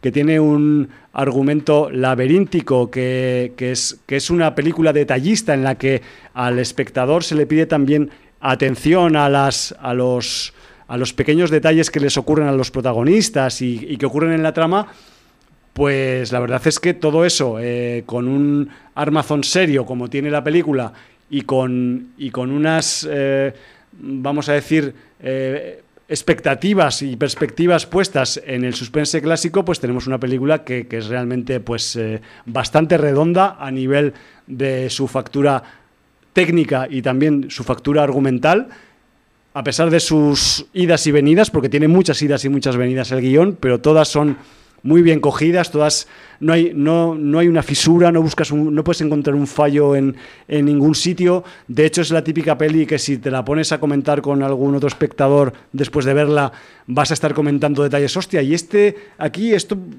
¿por qué lo han dicho? Ah, pues porque esto otro ya lo habían comentado en la escena anterior o no sé qué. Me refiero que es una película que aunque le busques las cosquillas, va a ser difícil encontrárselas, al menos en cuanto a guion. Y además pues tiene un final de esos que parecen cuatro finales. Me voy a explicar, o sea, no sé si, esto lo voy a poder decir de una forma muy clara o no. Todos sabemos que mm, las historias pueden tener pues diferentes enfoques de cara a su acabado en la parte final del, del, metraje y que a veces pues puede ocurrir la opción 1, la opción 2, la opción 3 o la opción 4. Pues esta tiene las cuatro porque va encadenando una detrás de otra y cuando piensas que ya se ha acabado, mm, viene una siguiente, una siguiente escena después que desdice lo que acaba de decir el final 1 y acaba de nuevo en el final 2 y así sucesivamente hasta pues el, el final final del todo, ¿no? Quizás este, esta, digamos, este cambio de final que tiene la película, totalmente justificado por otra parte, ¿eh? que es que no, no, quiero decir que se lo hayan sacado de la manga, sino que mm, digamos que hay, los guionistas han jugado con las expectativas de todos los posibles espectadores que vean la peli. El que quiera la opción de la 1 a la 4, pues va a tener todas sus opciones, pero claro, finalmente solo es una, que es la que es, la que queda al final, ¿no? Pero que sepáis que eh, cualquier sensibilidad hacia el final de la historia se va a ver reflejada en el final de, la película. Y tampoco quiero extenderme mucho más, simplemente decir que a nivel de, de reparto, pues tenemos un nombre, mm, vamos a decir, de una vieja conocida, o al menos vieja conocida por mí, no sé si por más gente ahí fuera, pero la cuestión es que eh, de todo el reparto, vamos a decir, sobre todo chino y tailandés que hay en, en eh, Ship Without a Shepherd, que por supuesto, pues ya os podéis imaginar que la película está rodada y hablada y conversada en mandarín y en tailandés, me refiero que subtítulos obligatorios y además... Mm, para Al menos que sepáis mandarín y tailandés. Y, o tailandés. Y bueno, y volviendo al reparto, pues que sepáis que, no sé si os acordáis de una actriz chinoamericana que tuvo un cierto, mm, una cierta repercusión en los años 90 que se llamaba Joan Chen. Pues bueno, Joan Chen hace un papel muy importante en esta película. Eh, Joan Chen, eh, voy a decirlo sin cometer demasiados spoilers, hace de una veterana oficial de policía muy jefa, muy capo, muy pro de la policía tailandesa en la ciudad donde vive la familia china protagonista de esta historia. Y, joder, o sea, yo veía a la señora en pantalla y dije, joder, esta señora se parece a Joan Chen, pero claro, como hace tantos años que no veo a Joan Chen, no sé si es ella, puede ser una mujer que se parezca a Joan Chen y ya está, de mayor, ¿no? Porque Joan Chen, pues ya tendrá, yo qué sé, sus, igual sus 60 años, 50 y pico, 60 años. Pues bueno, pues resulta que sí que es Joan Chen, Joan Chen, después de hacer su periplo un poco popular estadounidense, después eh, ha recalado pues más en producciones de televisión en China y algunas cosas de cine también y por recordaros un poco quién era esta actriz, voy a decir que, no sé si os acordáis que en la famosa serie Twin Peaks del David Lynch, en aquel pueblito montañoso estadounidense, pues había una señora, vamos a decir, oriental muy atractiva, pues esa era Joan Chen. No sé si le fijáis ahora la cara a la, mujer en cuestión. En cualquier caso, ella también eh, pues, eh, se hizo también popular porque participó en el último emperador del Bernardo Bertolucci. Me refiero que, que tuvo una época ahí de, de, pues eso, de finales de los 80, mediados de los 90, que incluso, pues, eh, creo que hizo alguna película con Steven Seagal y todo, de acción. Me refiero que la tía picoteó un poco de, de producciones populares ahí a, grandes rasgos. Y luego pues acabó un poco pues yéndose para, su, para la tierra de sus ancestros y ella ha continuado haciendo su carrera. A mí me sorprendió porque hacía, pues eso, pues siglos, nunca mejor dicho, porque creo que su última actuación, la que vi, fue del siglo XX y, joder, pues que ha sido pues un, un regalo verla ¿no? en, en, esta, en esta producción de Ship Without a Sepper. También he de destacar, por ejemplo, pues a, a otro actor que también lo hace muy bien en, en, la, en la trama, que es el Philip Keung, que el Philip Keung en la película hace de un candidato a la alcaldía local de esta ciudad de Tailandia donde ocurren los hechos, que casualmente es el marido de la jefa de policía. Me refiero que ahí tenemos ahí un, hay un tomate ahí importante. ¿Qué relación tienen ellos con la familia china? Tendréis que ver la película para verlo, porque no os pienso decir la razón principal por la que ellos están relacionados entre sí. Y bueno, solo decir que si os apetece un buen ejercicio de suspense a la Hitchcock, pero en clave asiática, pues que Ship Without a Shepherd es un buen ejercicio y además, si alguien acaba queriendo verla o se anima a verla, por favor, que me comente qué piensa del final, si se hubiera quedado con cuál de los finales eh, se hubiera quedado, porque realmente, pues claro, hay, hay toda una gama de opciones y no es elige tu propia aventura, es uno detrás de otro, pero dices, bueno, mm, no deja de ser una especie de metajuego del guionista con el suspense, ¿no? Te voy a hacer ya una, pregunta como a modo de epílogo. Es, de los cuatro finales por los que transita la película, ¿alguno era el que era de tu gusto y luego el final real total fue ese final? Eh, he de decir que no. Vale. El mío creo que era el segundo o el tercero. Pero, o sea, había uno que sí que era de tu gusto. Claro, claro. Pero no fue el elegido no, al no fue el final final. bien. Pues Aunque al final, el que acaba siendo final final. ¿No era el que más te desagradaba? No, lo que pasa es que acaba, y esto es un pequeño spoiler, enlazando con la escena del prólogo de la película y dices, pues no está tan mal. Vale. Vale. ¿Vale? O sea, tiene, tiene su retranca, tiene su. Sí, sí, está elegido. Y está elegido igual, no voy a decir por qué razón, porque si digo la razón por la que está elegido, pues estoy. Cargándote un poco la película. Cargándome un poco ese, ese, posible final. Pero, mm, joder, o sea, es uno de los posibles y pues alguno tenían que elegir. Claro. Y, al final, pues yo qué sé, pues, pues tiene ese guiñito que, que enlaza con el principio y pues bueno, yo qué sé. Me refiero que es, que es una peli que está eh, repleta de, de buenos ladrillos, de buenos elementos de guion. Os sonará quizás a muchas propuestas de las más de pensar del Alfred Hitchcock, por ejemplo. Eh, os va a sonar algunas películas carcelarias también. Eh, va a hacer referencia a la cinefilia pura y dura en algunos momentos de la trama.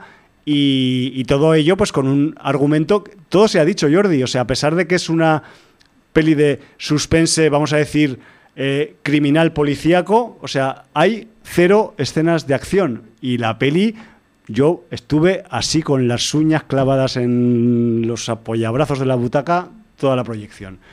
Y dices, joder, o sea, cuando acabó dije, hostia, es verdad, no se han dado. O sea, hay algunas hostias, pero no son de acción, son de recibir y ya está. Y callarte. Pues las queda la policía, sobre todo. Ya os imagináis. Pero no, eso es- o sea, se sostiene toda ella sin que haya ningún artificio de acción, ni de efectos especiales, ni de trepidancia, ni de- simplemente por la pura carga guionística y el puro suspense, eso sí, milimétrico, estudiado, estudiado de forma cabrona, podría decirse también, para que no falle en ningún momento cuando las cosas se dan la vuelta en el argumento, lo cual la hace, pues, muy interesante. Pues si hablamos de suspense y drama, tenemos mucho con lo que nos trae Patrick Bolraz.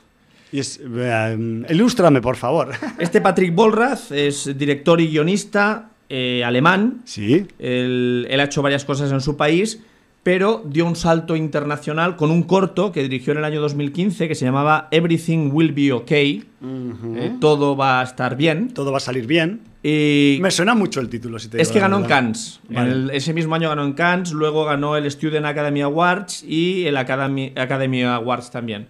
Entonces, eh, bueno, el Academy Awards estuvo nominado, no ganó. Y entonces, bueno, pues eh, eso le ha permitido ahora dirigir esta producción para Amazon. Es una producción hecha eh, como producción propia por Amazon. Y, y aunque la película es alemana, pues eh, se han cogido como estrella de la película al Joseph Gordon-Levitt, Bueno. que además eh, es el actor que lleva el peso de, de la película, porque es una película muy de, de que los intérpretes te la mantengan. Y ahora Bueno. os explicaré por qué. Muy bien. Eh, pues haciendo caso a, a Lillo y a Oriol, me metí a ver esta, esta producción y como primera cosa destacable diré que no toqué las opciones de audio de, de Amazon Ujú, Sí.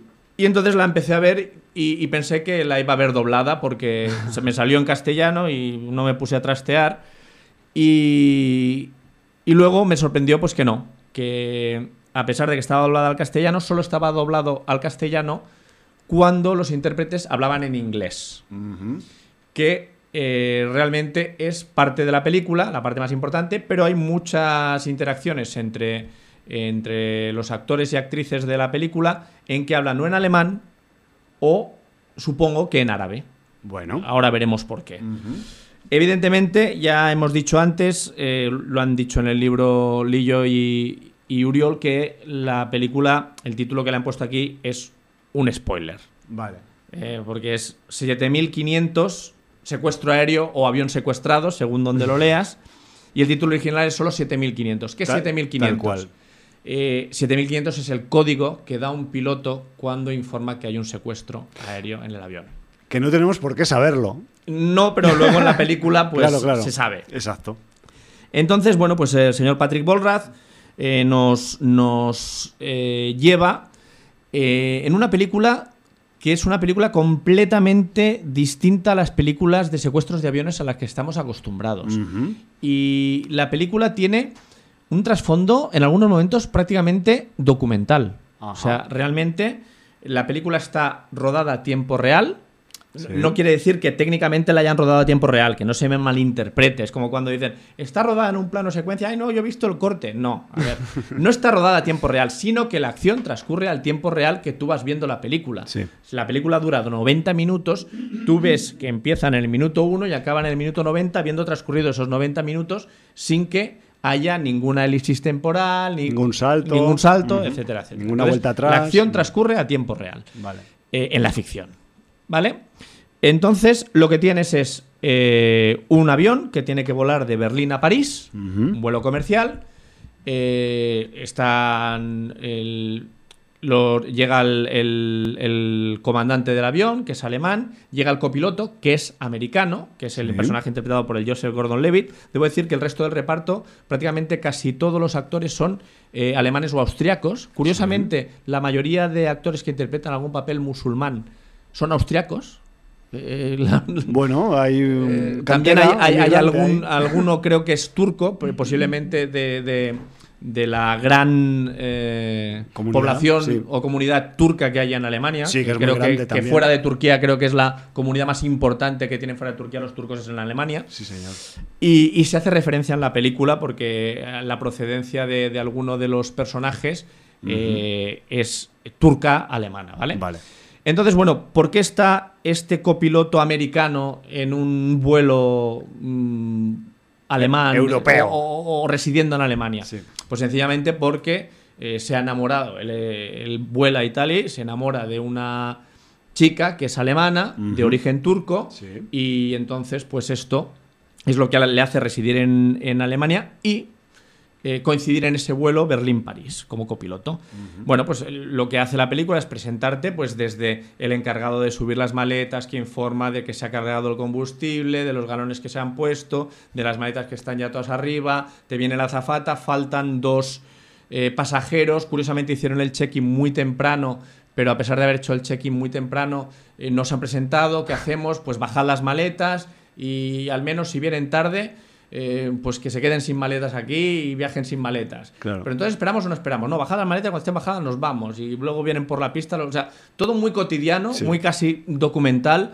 Eh, además, con todos los protocolos de cómo tienen que hacer las comprobaciones para, para empezar el vuelo, con torre de control, etcétera, etcétera. Entonces, en este sentido, eh, es una película pues bastante seria, bastante mm, en una línea de informar a- Sí. de, de lo que es un, un vuelo comercial. Cotidiana, en Cotidiana, cierta manera, ¿no? sí, del, sí. del aeropuerto ahí. pero ya te van presentando algunos personajes. Debo decir que como introducción, con los títulos de crédito, hemos visto algunas personas sospechosas en principio a través de las cámaras de seguridad del aeropuerto, con una imagen poco nítida, Eh, pero bueno, son esas personas Que, que, que quizá- llevan cosas debajo de la chaqueta. no, es decir, pero quizá por su etnia Vale, vale. podrían resultar sospechosas. Vale. Debo decir que la película es de 2019 y eh, está ya adaptada a todos los protocolos de seguridad de la aviación civil Sí. a raíz de lo que pasó con los atentados de las Torres Gemelas. Sí. Y eso tiene mucha trascendencia en la película, sobre Mm. todo por el tema de las puertas blindadas de aislamiento en la cabina de los pilotos. Ah, sí, porque hemos visto algunas películas últimamente en las que este tipo de protección a veces es mm, primordial. Vale. Eh, entonces, bueno, pues eh, la película empieza, el vuelo se eleva y a partir de ahí, pues con el título os podéis imaginar lo que pasa. Eh, no os esperéis una película al uso, porque no es una película de héroes ni entre la tripulación ni entre el pasaje. Es una película muy realista. Es una película donde las personas tienen sus flaquezas, sus debilidades, sus momentos de duda, eh, que a veces se atreven a hacer cosas y a veces no. El estrés de la Eh, situación. El estrés de la situación, tanto en los secuestradores como en la tripulación, como en los pasajeros. La película, incluso, eh, hay, hay momentos, hablando de confinamiento, que venimos Sí. de tanto confinamiento, en que el confinamiento de la, de la cabina es total y solamente ves lo que está pasando en el resto del avión a través de una cámara que tienen en el pasillo los pilotos en, en la cabina. O sea, es muy claustrofóbica. Eh, realmente se acaba desarrollando con muy pocos personajes. Además, unos mucho más trascendentales que otros. Ajá. Pero a pesar de todo eso y de ser solo 90 minutos, está muy bien guionizada, bien llevada, eh, te sabe dar el dramatismo oportuno y la tensión oportuna en cada momento. Ajá. Y aunque el final a mi gusto es un poco esperado, creo que es... es No es original. no, yo creo que es un, un final que, bueno, pues claro, la película es tan realista Ya. que incluso en el desenlace se parece mucho a muchas cosas que hemos visto en la vida real. Vale, vale. Y entonces, en ese sentido, pues eh, no sorprende, no es un final, no, no tengo los cuatro finales tuyos y Sí, sí, escoger sí, uno. de- de la un oveja final sin que además, eh, de una manera u otra, puedes esperar la sorpresa, porque sí que es verdad que el director te sabe crear la tensión de Sí. va a pasar esto, va a pasar lo de-". Pero al final las cosas pasan como suelen pasar en estos casos y, y bueno, pues a veces no todos los héroes llevan capa, Ya. pero no todos los héroes eh, saben karate, saben mm, reducir a una persona o, o- o son mm, super lumbreras psicológicas para saber llevarse a su terreno a, A un adversario. a un adversario, sí. Entonces, eh, todo esto está muy bien reflejado en la película y oye, para ser una producción eh, prácticamente mm, para televisión, Sí. aunque sea para una plataforma que ya sabemos que ya cuentan con muchos medios, una producción sencilla, muy bien llevada, bien dirigida, eh, le da una vuelta de tuerca al cine de, no voy a decir catástrofes aéreas, porque no es una aunque un secuestro aéreo puede considerarse una catástrofe, pero le da Depen- una... Depende cómo acabe. Yo Claro. Por eso te digo, no quiero. Claro, eh, perder vidas humanas es una catástrofe Sí, de sí, alguna sí. manera. Y, y- Se- debería ser. y aunque sea un pequeño spoiler, alguna vida humana se pierde. No, Ya, no está voy a claro. decir si muchas o pocas, pero alguna se pierde. Entonces, eh, oye, película realista, bien llevada. Lo que decía Lillo de que el, el tramo final de la película, el comportamiento de uno de los personajes, a él le, un- le- un poco le bajó un errático. poquito el nivel de la película. Debo decir que en parte es comprensible por alguno de los datos que da ese personaje, pues que ese personaje se, se mueva de, de- sea una montaña rusa Vale. eh, realmente a, a nivel Emocional, sí. Y entonces eh, eso queda muy, muy claro en la película, hasta el nivel de que se le pueda ir mucho la cabeza de un momento a otro en, en prácticamente minutos, ¿no? Ya. Pero bueno, hay que encontrarse en una situación así, hay que pasar por esa situación de estrés que te rompe mentalmente. Claro. Y entonces, bueno, pues yo no lo encuentro que ese eh, caos emocional esté fuera de lugar. Lo entiendo. Y más cuando el personaje se hace referencia también a su edad, a, a- a muchas, muchas connotaciones que tiene, ¿no? Muy bien. Eh, película absolutamente recomendable. Eh, os vais a llevar una sorpresa. Y, y tiene más trasfondo y trascendencia de la, de la que parece que pueda ser un telefilm de sobremesa de, de las 4 de la tarde de un sábado. Muy bien. Entonces yo, si le podéis dar un vistazo, Si tenéis Os- tiempo. os va a tener, sí, que el tiempo sabemos que es escaso, pero Sí. os va a tener lo suficientemente cogidos por el estómago para, para pasar un mal buen rato. Mal barra buen rato. Muy bien. Y dices que el señor protagonista, el, el Mr. eh, Gordon Gor- Levitt. Gordon Levitt, eh, soporta todo el peso de la trama, pero bueno, entiendo que es un reparto que, que también pues es una, hay una cierta coralidad en parte, al menos de, de puertas afuera de la cabina del avión. Sí, re- realmente, realmente hay cinco o seis personajes que soportan todo el peso de, de la función prácticamente. Nombres no os puedo dar porque si os digo Son- Aileen Tessel, Mash Schimflegnig, Bueno, o gente- Aureli Cepot o Christian Skibinsky. Bueno, gente de Francia, de Alemania, de Austria. De Austria, sí. Entonces, claro, eh, no son gente conocida, excepto el Joseph Gordon-Levitt. claro. pero todos están en su papel, mm, muy bien llevado. Además, yo, o sea, de, de aeronáutica entiendo cero, Sí. pero es muy creíble eh, todo el tema técnico de cómo manejan los mandos, de cómo hacen las... eh, eh, de- ponen la- la- las coordenadas del piloto automático, de cómo hablan con la torre de control. O sea, en ese sentido yo supongo que los actores recibieron la formación técnica Claro. adecuada para hacer eh, prácticamente documental Sí, toda sí, la sí. parte de, de- de funcionamiento de, de- de la cabina y de- del pilotaje del avión. Claro, a mí me surge una pregunta, pero es un poco spoiler. Es un spoiler técnico, en cualquier caso. Cuando hay que marcar el número 7500, esto. No, no, no se marca. Te llama, eso, la, te, eso te iba a decir que. te llama la torre de control y, y te pregunta. Vale. Entonces, eh, es muy curioso Hay porque... una pregunta clave que sirve Sí, para estas entonces cosas. dice... eh, porque normalmente la torre de control te llama cuando tú has mandado un SOS, has dicho tenemos un problema, Houston Claro. tenemos un problema, Claro. y entonces te preguntan qué problema es. Y entonces te dicen código 7500. Entonces, Tú tienes que es decir el sí código de secuestro aéreo. Vale. Y entonces en todo momento el piloto también informa quién está en el control de. O sea, quién controla el avión. Si Vale. el, el control del avión lo lleva él o lo llevan los secuestradores. Porque puede darse que él esté pilotando todavía, pero tenga al secuestrador al lado y Sí, el control sí. sea del secuestrador. Y él se eh, vaya a decir lo que, lo, lo- lo que tiene que decir. También eh, lo duras que son las instrucciones en un avión cuando tú estás con la puerta de seguridad de la cabina cerrada y veas lo que veas al otro lado de la puerta. Te tienes que mantener ahí. No puedes abrir la puerta. Todo o sea, duro. si los secuestradores les da por ejecutar todo el pasaje del avión uno a uno delante de la cámara cortándoles el cuello, tú no puedes abrir la puta cabina. El código dice que no lo abras. ¿eh? O sea, no solamente el código, sino te lo dice la torre de control. O sea, claro, evidentemente, los pilotos que están dentro de la cabina son humanos. Son humanos. Y entonces, eh, No son todo robots. eso pu- pueden pasar circunstancias, ¿no? Pues claro. En ese sentido, la película está bien llevada.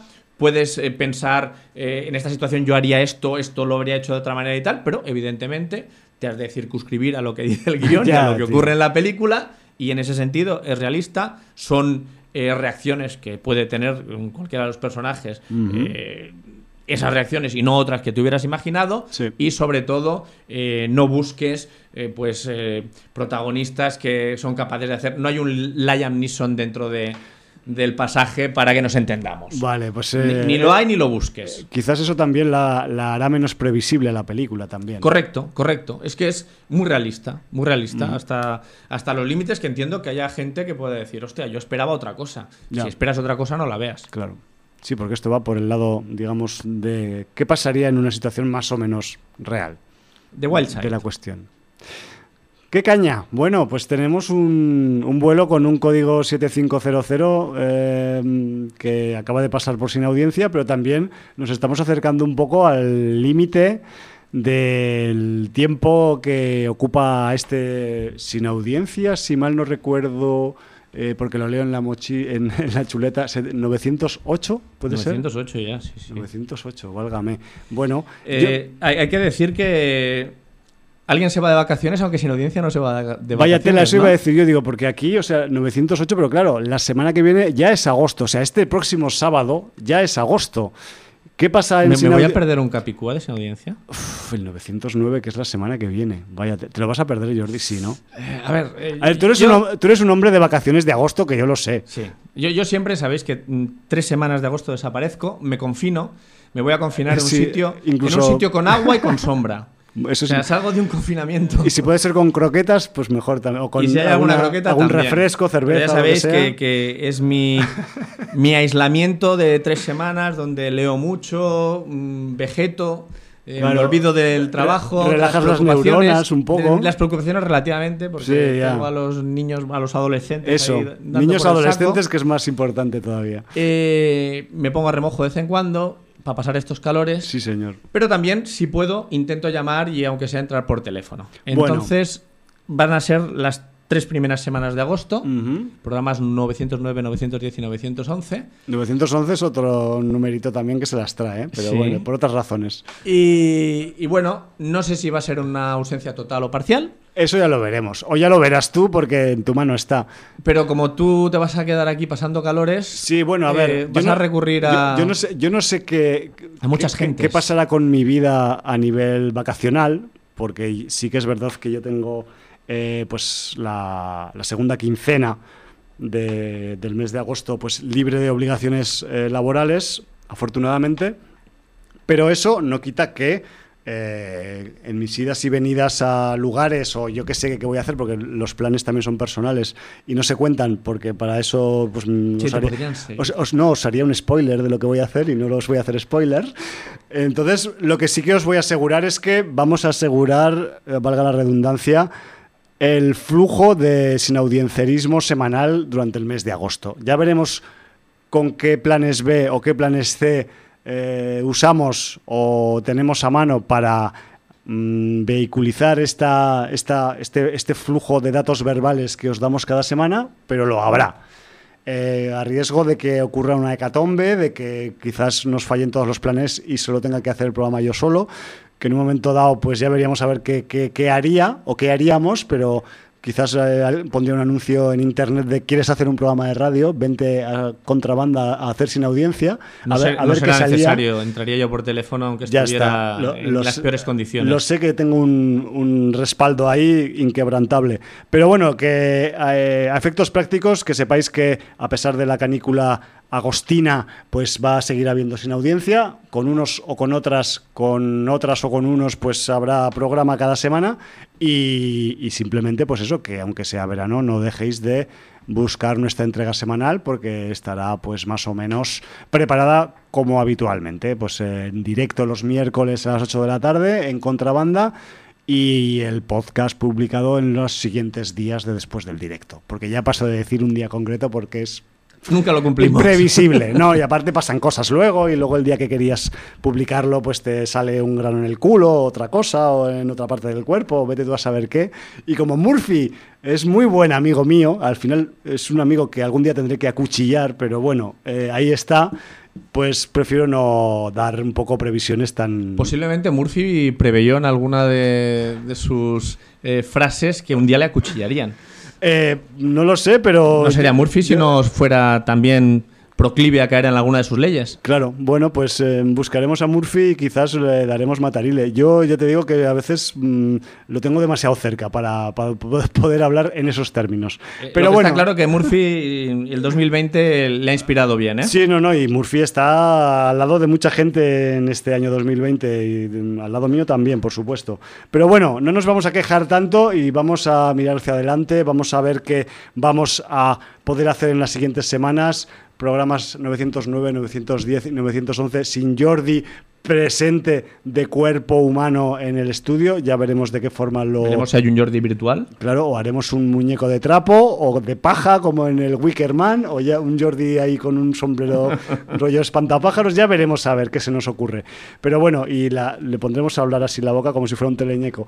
Pero bueno, que basta ya de tontadas, que se me calienta la cabeza tantas horas hablando en el micrófono. Nos tenemos que marchar, Jordi. Al inicio del programa hemos usado un comodín del- de los temas que aparecen en la serie Gangs of London, maravillosa serie que, seguimos con, con mucha afición aquí en Sin Audiencia. Y si al principio hemos tenido rock setentero, ahora nos vamos un poco más a la actualidad, porque no os vayáis a pensar que Gangs of London solo tira de mm, vamos a decir, musiteca o discoteca viejuna, sino que también está puesta en el momento actual.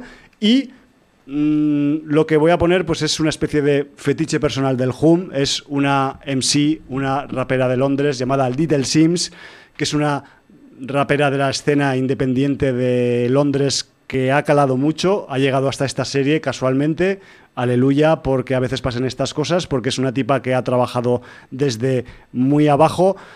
Es muy buena también, entiendo que al final haya acabado teniendo esta repercusión y de Little Sims, pues vamos a escuchar un track que también se escucha en el capítulo 1, en el piloto de Guns of London, que se titula Offense y que creo que es de su disco de hace un par de años o así, porque ahora no me acuerdo muy bien, pero con este motivo sonoro un poco del hip hop de Londres, que también está reflejado en la serie, pues nos vamos a marchar y un poco haciendo vinculación con ese otro programa que hace el Hum cuando se pone el DJ delante, que es el Distrito Apache, que os recuerdo, en abril cumplió 18 años de existencia, que no está nada mal, tener un programa que es mayor de edad. Ahora ya se lo puedo dejar solo, que conduzca, que vaya a las discotecas y de todo cuando las abran, claro. Por cierto, en febrero del año que viene cumplimos 20 de sin audiencia. Madre mía, pues eh, de esto vamos a tener que hablar también fuera de micro, También. ¿eh, baby? Sí. Bueno, pues dicho todo esto, porque parece que no nos queramos ir, Jordi, yo no quiero que te vayas nunca de vacaciones, quédate, joder. nos tenemos que marchar con, nuestra, con nuestro grito de guerra de despedida habitual. Barar Morgulis. Motherfuckers del verano.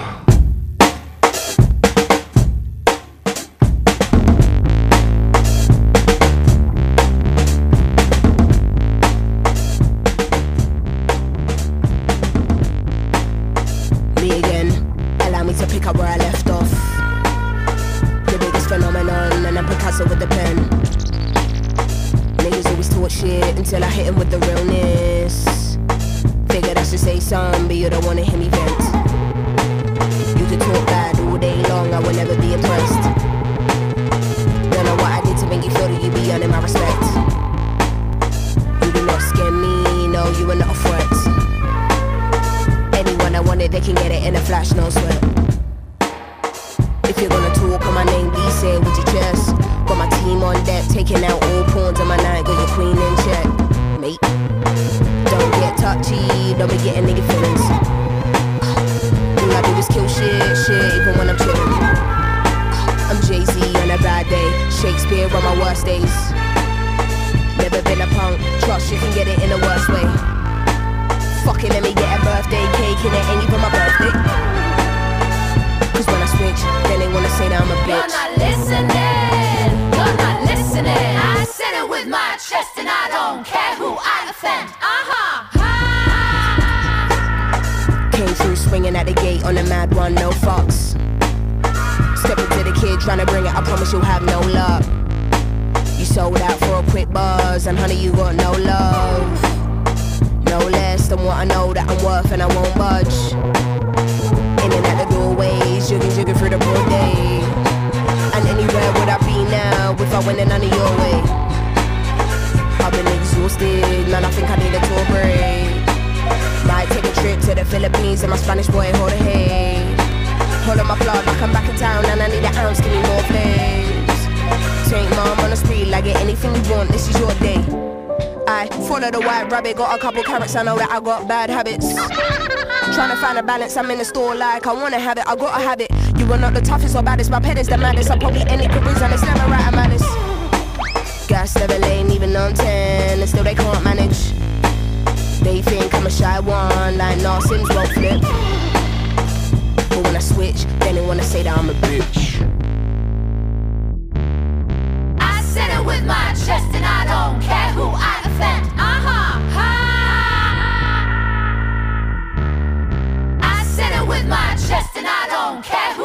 Fan